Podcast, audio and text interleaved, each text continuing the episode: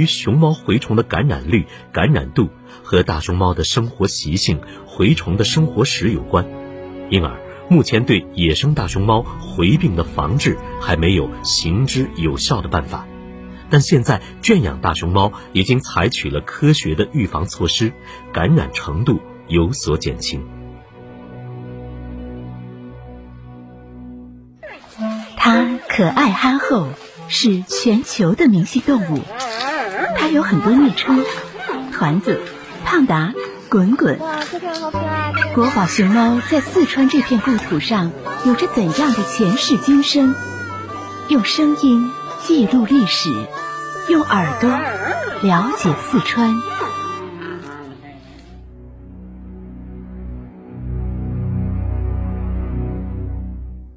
其实，大熊猫寄生虫病虽然感染率高，致死率。FM 九九八提醒您，现在是北京时间十点整。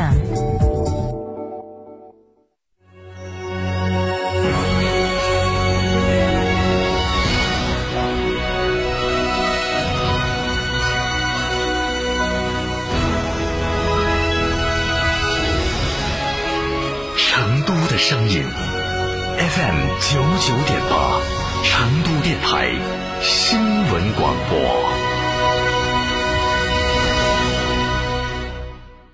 张总，缺资金找摩尔龙有哪些优势呢？摩尔龙一站式金融信息服务平台，贷款产品都来自直牌金融机构，这叫正规。那费用呢？摩尔龙把标准收费都贴在墙上的，让你明明白白消费，这叫诚信。办理方便不？你打六六七七六六七七，有专业服务团队和科技化的系统，为你人工智能匹配最适合你的产品，按照标准化的流程管理，为你服务，这叫专业。个人小微企业需要资金就找摩尔龙六六七七六六。七七想自驾，不知道去哪儿？一路通仲景自驾带你走天下，小众自驾圣地，网红打卡。交接仪式与部分参研参试单位一道，共同见证样品移交至任务地面应用系统，标志着嫦娥五号任务由工程实施阶段正式转入到科学研究阶段。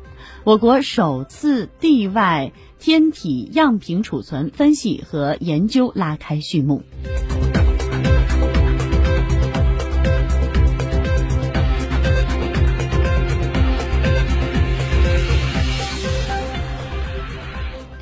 北京市昌平区副区长童立志十九号在北京市新冠肺炎疫情防控工作新闻发布会上表示，根据流到流调信息的显示，一名确诊病例曾于十四号的二十三点左右到昌平区天通苑南街，到天通到天通苑西区。呃，疫区停留于次日的七时离开，目前已摸排了判定昌平区密切接触者二十五人，次级密切接触者二十一人，咽拭子样本第一次核酸检测结果均为阴性。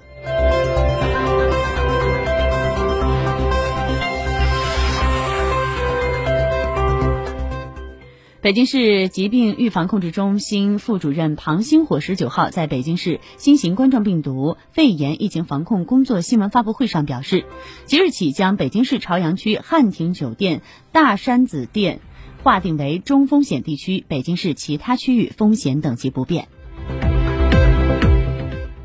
大连市统筹推进新冠肺炎疫情防控和经济社会发展工作总指挥部十九号发布消息，大连市金浦新区先进街道金润小区 B 区划定为中风险地区。中风险地区。十二月十八号的零点至二十四时，大连市新增一例本土新冠肺炎确诊病例张某。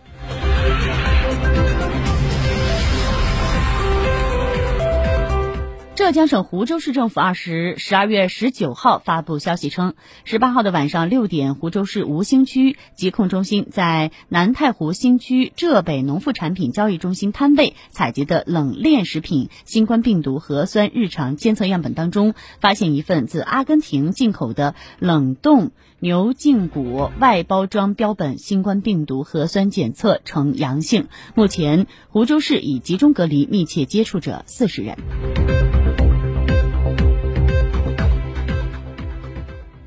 国际方面的消息。世界卫生组织十九号公布的最新数据显示，全球累计新冠确诊病例达到七千四百二十九万九千零四十二例。